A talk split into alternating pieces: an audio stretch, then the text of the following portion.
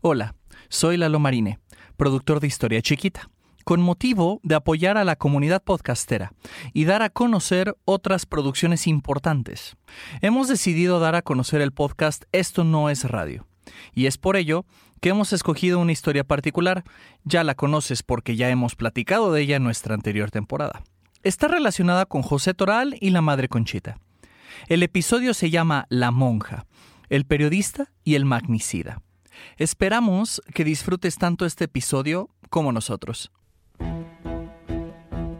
Entonces, pues él empieza a, pensar en conseguir un arma, consigue esta arma pequeña y pues bueno, justamente con el pase de prensa, la charola que le llamamos como representante de un periódico nacional, el Excelsior, pues le da el privilegio, la facilidad de poder ingresar a un evento que si bien había muchas personas, pues tampoco cualquiera podía entrar y pasar y acercarse al presidente. Llega al, restaurante de la Mombilla ya con la convicción, la certeza de que lo va a hacer y si todo sale bien y lo mata, él también ahí va a perder la vida en ese mismo evento junto con Obregón. Por así decirlo, va a cambiar la vida de Obregón por la suya con la idea de que termine la guerra con respecto a que pues, la única forma de terminar con el conflicto es acabar con el tirano. Yo me imagino así como una nube de, humo, de cigarro, mucha gente fumando, entonces mucho ruido. Todos empiezan a gritar. Yo me imagino que en esa comida cada rato alguien se paraba y decía, ¡Y viva Obregón! Y él, pues gracias a su pase de prensa, pues consigue burlar o pasar esas barreras de seguridad y le pide hacer un retrato no solo a Obregón, algunos otros personajes de ahí. Primero se la haces, digamos, a un diputado de más o menos medio pelo y luego te vas acercando al presidente. Entonces ya cuando llega con Obregón, le pide, le dice que sí y por el dibujo que vemos él está de perfil, señal de que yo me lo imagino en la parte de atrás de Obregón, porque no lo tienes de frente, lo tienes por atrás. Entonces, conforme sigue la comilona, los gritos de viva el presidente electo y la fregada, y no sé si temblando él, no era una persona tampoco así como tan arrojada, tan valiente, charachera. Era más bien una persona eh, retraída, tímida, eh, muy fervorosa, ¿no? Entonces yo no dudo que inclusive con mano temblorosa, haciendo este retrato de perfil de Obregón, y bueno, pues cuando lo termines ahora sí como que pues es ahora nunca, ¿no? Tiene acá oculta la, la, pistola, es una pistola pequeña, automática. Se le acerca, le toca la espalda, le dice, mire el retrato que hice de usted, y bueno, le da el primer disparo en la cabeza. Luego cuatro más en el pecho y uno más le pega en el muñón. Obregón no tenía un brazo. Le pega ahí en el brazo, son los seis disparos. Bienvenidas y bienvenidos a Esto no es radio desde la segunda mitad del siglo XIX, México es un país donde, por ley, están separadas la Iglesia y el Estado. Pero entre 1926 y 1929, esta separación se convirtió en guerra, luego de la promulgación de una ley conocida como Ley Calles, la cual era principalmente anticlerical y afectaba directamente a la Iglesia Católica porque prohibía, a grandes rasgos, la intervención de la Iglesia en la vida pública en aspectos como la educación y la política y limitaba al máximo su injerencia en la vida privada. Como ejemplo, la Iglesia no podía ya establecer órdenes religiosas, realizar culto en espacios públicos o adquirir bienes raíces. Esta ley fue lo que desató el conflicto conocido como la Guerra Cristera. Un enfrentamiento que se extendió por casi toda la República Mexicana principalmente en los estados de Guanajuato, Jalisco, Querétaro, Aguascalientes, Nayarit, Colima, Michoacán, Zacatecas, San Luis Potosí y en menor medida en la Ciudad de México, donde vivía José de León Toral, un ferviente católico quien pensaba que asesinando al presidente electo de ese entonces, Álvaro Obregón, el conflicto terminaría de inmediato, y él, José de León Toral, se convertiría en un mártir. Él esperaba que en cuanto lo matara, pues a él también lo mataran. Al final, el destino de José de León Toral fue otro, pero las repercusiones del magnicidio continuaron a través de generaciones y siguen hasta nuestros días. Este episodio se llama La monja, el periodista y el magnicida. José de León Toral nació en San Luis Potosí el 23 de diciembre de 1900. Era parte de una familia que explotaba minas de ópalo. Estaba casado con Paz Martín del Campo, con quien tuvo tres hijos.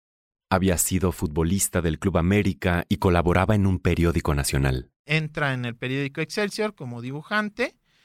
Es una actividad que me queda claro que le apasionaba, que le gustaba mucho dibujar. Bueno, me llamo José Carlos Rodríguez Toral. Nací aquí en Guadalajara en el 87. José Carlos es un periodista radicado en Guadalajara, México. Él es sobrino bisnieto de José de León Toral. Él era muy tranquilo, muy alegre, muy religioso, devoto.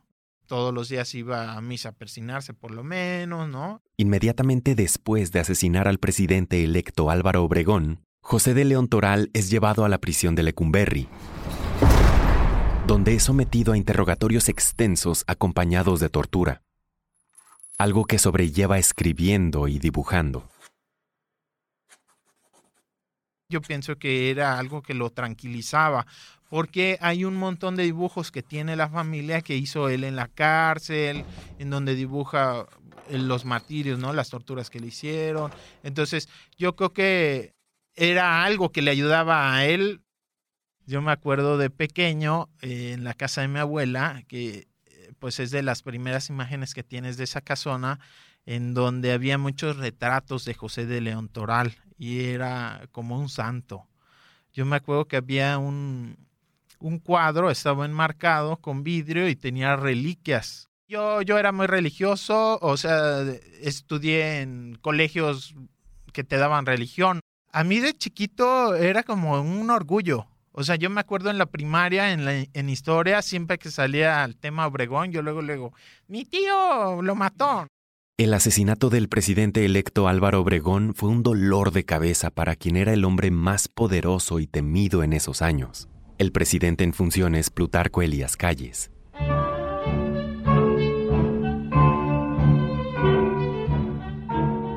Inmediatamente el presidente es el primer responsable en el imaginario de la gente. Elías Calles es el responsable en el imaginario colectivo del asesinato inmediatamente. Y bueno, con el paso del tiempo, digamos, se convierte en el poder tras bambalinas. Las presiones sociales y políticas orillaban a que el castigo del magnicida fuera ejemplar. Se da todo este juicio que se decide hacer público, con un curado de personas insaculadas, sorteadas, en donde pues eh, se hace públicamente que cada persona diga sus versiones, se presentan testigos en una sala con gente todo un circo. No era para menos, o sea, imagínate el escándalo que sería un presidente electo asesinado. Yo creo que, pues, de, alguna forma nos sorprende lo que ocurrió, como para que te, pues, terminara un juicio totalmente fuera del sistema legal, ¿no?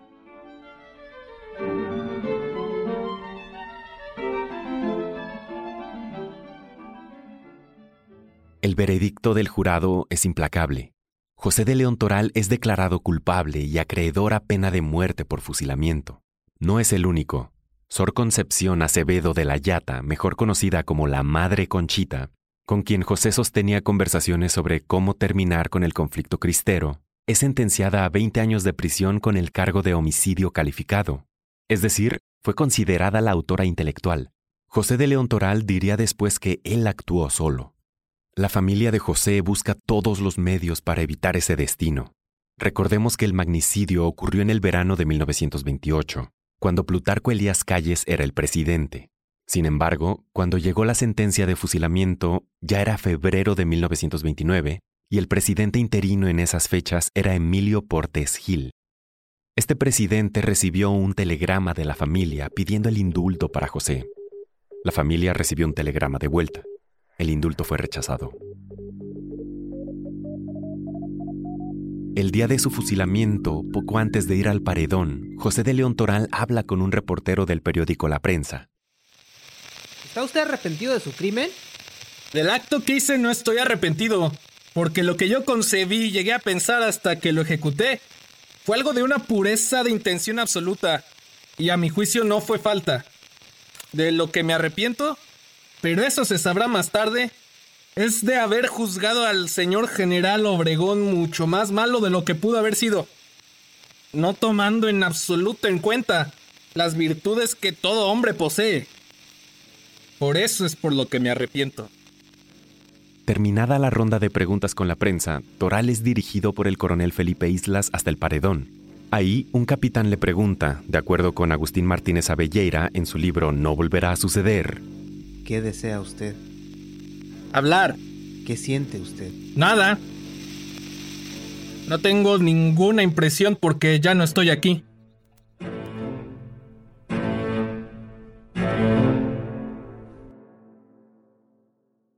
Toral intenta gritar ¡Viva Cristo Rey! justo en el momento en el que los rifles disparan.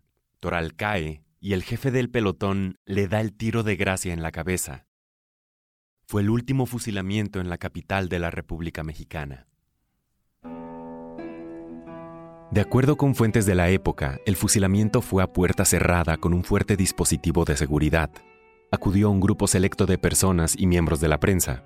La familia de José de León también está presente su papá, su mamá, su esposa y sus tres hijos. La más chica es apenas una bebé que se acurruca en los brazos de su madre, ajena a todo lo que está pasando en ese momento. Pero años después, esta bebé, de nombre Esperanza, se acercaría como nadie más a la figura de su padre.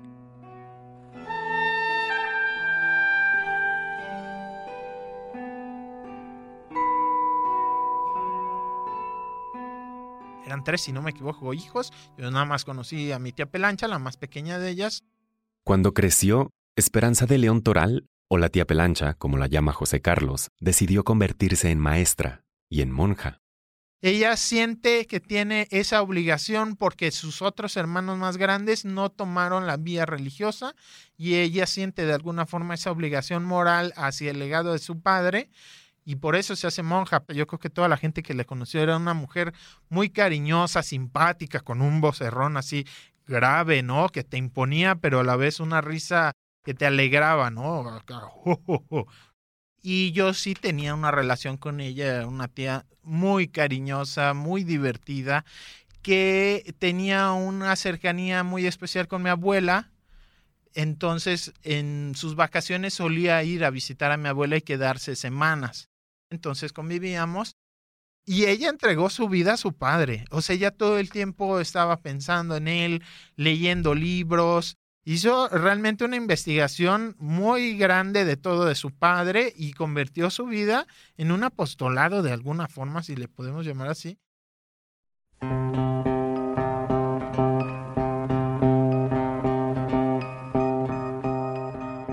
El 8 de abril de 2001, la revista Proceso, uno de los semanarios más leídos de México, puso en portada la foto de José de León Toral en el paredón de fusilamiento.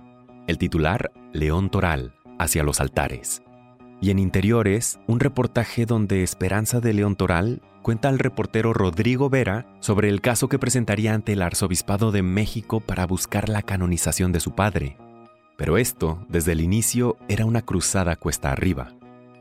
De hecho, en los días posteriores al asesinato de Álvaro Obregón, el episcopado mexicano se desmarcó inmediatamente de José de León Toral.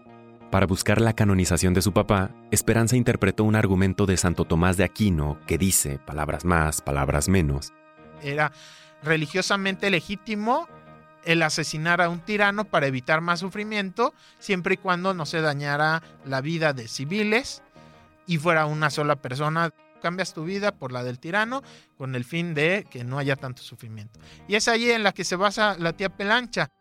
Esto dividió opiniones al interior de la familia Toral. Pues sí había mucha gente que, muchos familiares, pues que lo apoyaban desde una postura religiosa. Digamos que yo me atraía más la versión de la abuela y de la tía Pelancha que la de mi mamá, ¿no? Mi, mi mamá siempre fue, matar está mal, el caso que defendía Esperanza no era el primero ni el único. La Iglesia Católica beatificó a 25 mártires de la Guerra Cristera el 22 de noviembre de 1992. Luego, todos fueron canonizados el 21 de mayo del año 2000 por el Papa Juan Pablo II. A ellos se les conoce como San Cristóbal Magallanes y compañeros mártires. Pero la Comisión para las Causas de los Santos del Arzobispado de México fue tajante, incluso antes de recibir el documento. El sacerdote Gerardo Sánchez, encargado de la comisión, dijo a la revista Proceso en la misma edición sobre el magnicida que la Iglesia no canoniza asesinos. Uno de sus mandamientos es precisamente no matarás. Sin embargo, esto no hizo mella en el espíritu de Pelancha, quien junto con otros descendientes miembros de la familia de León Toral, siguió a cargo del Centro Cultural e Histórico José de León Toral, fundado en el año 2000. Y a pesar de que dedicó mucho de su tiempo y recursos a la causa de su padre, no dejó a su familia de lado. Yo con ella, de las últimas cosas que hicimos juntos, fuimos al zoológico, con mi abuela, con mi mamá, con amigos, ¿no? La que era mi novia en ese entonces, un compañero de la escuela, fuimos así como en vuela al zoológico. O sea, sí había una relación de mucho cariño con ella, por lo mismo que era monja y de hecho ella vivía en el DF, era maestra, maestra en escuelas religiosas. Pues la veíamos nada más como en vacaciones, ¿no? Pero eran conversaciones así ya simples. O sea, si de pronto se ponía seria y me decía cosas como esta de, ah, te voy a dar unos libros, son importantes. Pero en general era bromear, ella le iba a la América, entonces era luego la carrilla, pues, seguramente le iba a la América porque su papá fue futbolista de la América. Me acuerdo mucho una anécdota que contaba mi abuela que tenían una prima, digamos mi abuela, ella y otra de sus primas eran muy cercanas. Entonces no me acuerdo que por qué fueron a la Basílica de Zapopan y la otra tía se fue con su camisa de las chivas a darle las gracias a la Virgen de Zapopan porque habían ganado las chivas. Y mi tía Pelancha estaba así fúrica, ¿no? Enojada, pero no tanto eh, por el hecho de sacrílega, sino porque era las chivas y ella le iba a la América. Entonces había así como una rivalidad ahí.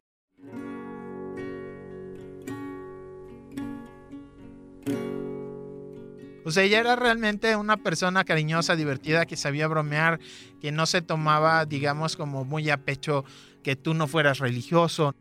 Por ejemplo, mis papás se separaron y ella siempre fue muy cordial con mi papá cuando llegó a hablar con él y cariñosa y todo digamos como que yo creo que ella no era una persona que llevara la religión al límite de, de, confrontar con las personas, ¿no? Ella tenía como ningún problema en que alguien se divorciara, en que no quisieras ir a misa, en que no quisieras comulgar. A mí jamás me dijo, ¿por qué no quieres ir a misa? No, nunca. O sea, siempre era una persona que te entendía muy bien. El domingo 27 de abril de 2015 falleció a los 87 años María de la Paz Esperanza de León y Martín del Campo, hija de José de León Toral. Tres años antes, el Papa Benedicto XVI había visitado la ciudad de León, en el estado de Guanajuato, uno de los bastiones de los cristeros, como gesto de reconocimiento a quienes entre 1926 y 1929 combatieron en defensa de la fe católica. Por supuesto, no mencionó a José de León Toral. Yo creo que se fue triste en cierta forma y yo creo que también buscó acercamiento conmigo y con otras personas de la familia que tenían cierto interés hacia lo que ocurrió con su padre para intentar, por así decirlo, pasarnos la estafeta, ¿no? Un poco, porque no consiguió, no consiguió que la iglesia reconociera a su papá como un mártir. Si mi tía Pelancha hubiera conseguido la canonización de su papá, hubiera muerto la monja más feliz del mundo. Ella entregó su vida por eso. No lo consiguió, pero pues creo que deja un legado en el sentido de una memoria histórica importante.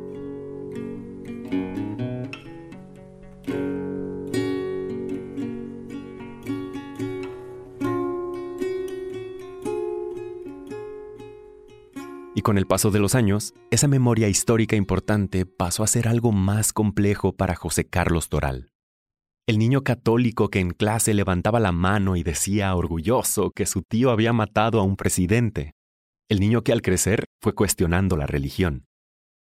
Yo creo que con la adolescencia, ya un poco más juventud, ya estando entre prepa, terminando la prepa, eh, mi tía Belancha eh, me regala muchos libros porque yo le preguntaba mucho, me gustaba oír eh, como las historias, ¿no? Me dice, mira, yo tengo toda la vida haciéndome esta biblioteca, pero pues ya me voy a morir.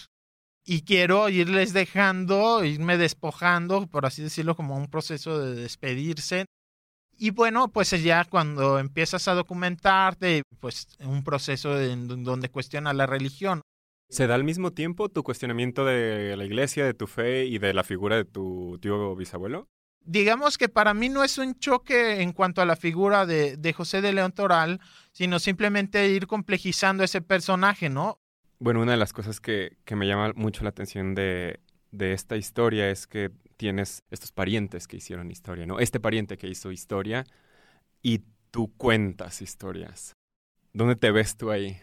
Porque finalmente tú, si tú vivieras en ese tiempo, quizás hubieras sido el reportero que hubiera escrito sobre eso, ¿no?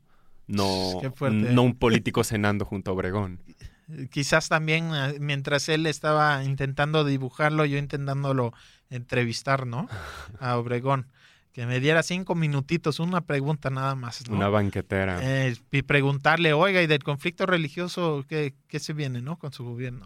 Bueno, por eso también es parte, ¿no? De, de que me interesa el personaje. Sí me gusta contar historias, por eso me gusta estar aquí platicando de todo esto. Yo, pues me interesa mucho el, el, la vida pública del país, del estado, de la ciudad, ¿no? Eh, no me gustan las injusticias, no me gustan las desigualdades. Entonces intento combinar un poco las historias de la gente que padece las injusticias, que padece las, las desigualdades. Y pues la historia de José de León Toral eh, creo que es muy interesante. O sea, yo creo que todas las historias tienen claroscuros, no son blancas o negras, ¿no? O sea, ni era un santo ni tampoco era un demonio, era una persona compleja, con complejos también, con aspiraciones, con ideas. Y pues bueno, el hecho de que hubiera trabajado en el Excelsior también es como algo que se me hace muy curioso. El Excelsior que años después generó tanto revuelo por la censura, ¿no? Y que es, digamos, como de donde viene la revista Proceso, que me gusta mucho aún en, estos días. Digamos que también ahí, eh, pues es algo que me gustan, esas conexiones que hay entre el ejercicio periodístico de él y el mío, contar su historia. Digamos que, pues sí, el único pasaje de la historia que veías en la escuela que, que para mí tenía un significado especial. O sea, todo lo demás pues te lo aprendes así, pero ese sí era como, ah. Pero el interés de José Carlos por la figura de su tío bisabuelo y la guerra cristera trascendió a algo más. Por ejemplo, estudió un máster en comunicación de conflictos armados, paz y movimientos sociales. Esto lo ha llevado a tener conclusiones distintas y desde otros ángulos sobre el papel de los medios de comunicación.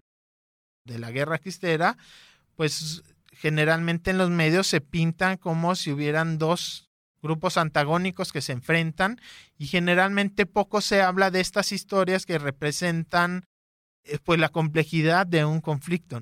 O sea, como hay personas que están de acuerdo en actuar violentamente, pero dentro del mismo movimiento otras que no, otras que buscan vías pacíficas de incidir. Eh, hay quienes se deciden ir a levantar en armas y otros que no. Y sobre todo, el explicar los conflictos como algo complejo y que los medios pueden incidir en cómo termina. No sé hasta dónde también los medios hubieran podido influir en José de León Toral pero creo que también él hubiera podido encontrar en la prensa ciertas cosas que le confirmaban un prejuicio contra Obregón, que si se hubiera hecho la labor de un periodismo de conflictos, entendiéndolo como algo complejo, eh, buscando las causas que hay detrás y no solo dando cuenta de la violencia ah, visible, sino que hay detrás de ella las consecuencias invisibles de la propia violencia. Creo que eh, también ese conflicto hubiera podido eh, tener un, un final distinto.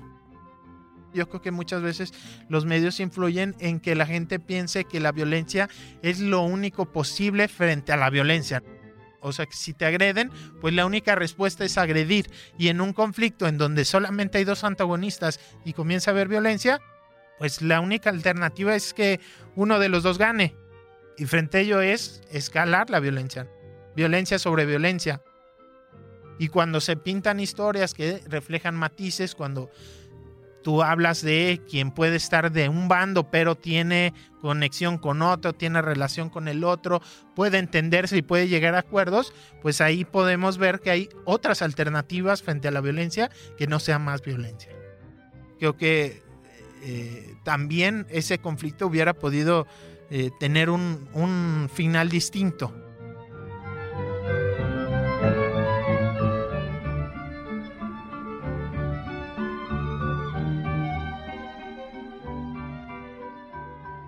La Guerra Cristera terminó el 9 de febrero de 1929, meses después del fusilamiento de José de León Toral. El conflicto armado desatado por la ley Calles, que ocasionó la pérdida de al menos 80.000 vidas según distintas fuentes, había llegado a su fin. O sea, claro que el asesinato de Obregón obligó de alguna forma a ya sentarse y negociar. Interviene el Vaticano, interviene el gobierno de Estados Unidos, el gobierno de México y la iglesia. Y pues hacen el acuerdo. Finalmente deciden eh, eh, a mí me da, me da un, un, poco de risa la portada del informador cuando se anuncia que llega a su fin la guerra, que se llegue a un acuerdo y dice que lo que se hizo fue explicar bien en qué consistía la ley Calles, ¿no? Entonces dices, a ver, o sea, llevamos tres años de guerra y lo que faltaba era explicar bien. La monja, el periodista y el magnicida fue escrito por mí, Fernando Micro Hernández Becerra, y editado por Mitzi Pineda. Mezcla y diseño sonoro de Luis Raúl López y yo. Fact-checking de Sandra Fernández. Eric Yáñez interpreta a José de León Toral. Luis Raúl López es el reportero de la prensa y el coronel que interroga a José de León Toral, poco antes de ser fusilado. Música de Montplaisir. Lloyd Rogers y Luis Raúl López, quien interpreta El Limoncito, que estás escuchando en este momento y que era lo que sonaba justo en el momento en que José de León Toral asesinaba al presidente electo Álvaro Obregón. La ilustración de este episodio, que puedes ver en alta definición en la página esto no es radio.mx, corrió a cargo de Mónica Vargas Michel. La encuentras en Instagram como arroba monvm, M-O-N-N-V-M. Agradecimientos especiales a José Carlos Toral por compartir su historia con Esto no es radio. Estamos en Twitter como arroba esto no es radio, Instagram arroba esto no es radio MX y Facebook esto no es radio oficial. Yo tuiteo e instagrameo como arroba microgdl. Recuerda visitar esto no es donde encontrarás todos los podcasts de esta casa productora como 2050, El fin que no fue. Yo soy Micro y esto no fue radio, fue histórico. Thank you.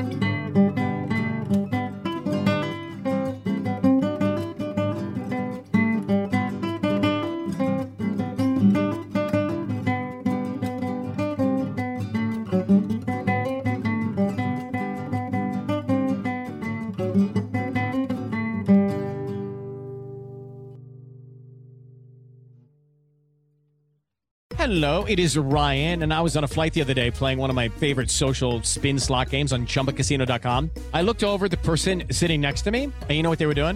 They were also playing Chumba Casino. Coincidence? I think not. Everybody's loving having fun with it. Chumba Casino is home to hundreds of casino style games that you can play for free anytime, anywhere, even at 30,000 feet. So sign up now at chumbacasino.com to claim your free welcome bonus. That's chumbacasino.com and live the Chumba life. No purchase necessary. VGW. Void were prohibited by law. See terms and conditions. 18 plus.